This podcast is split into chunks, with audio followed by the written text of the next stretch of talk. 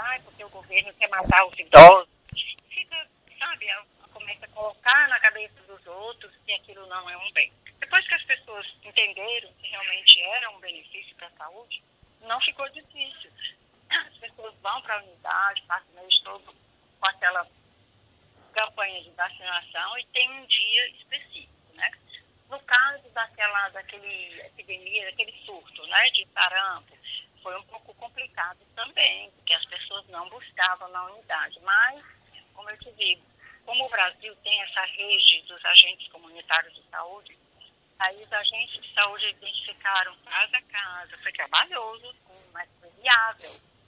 Identificaram casa a casa quem precisava ser vacinado e foi programando vacinação por bairro, próximo daquelas pessoas, e chamando as pessoas para a unidade. E foi assim que a gente conseguiu, né? E está sendo feito também dessa forma, né?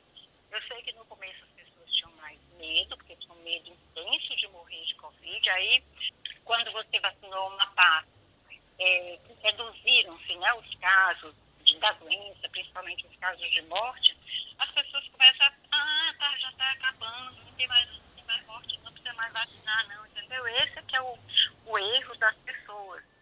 E a população tem que entender que a, a vacina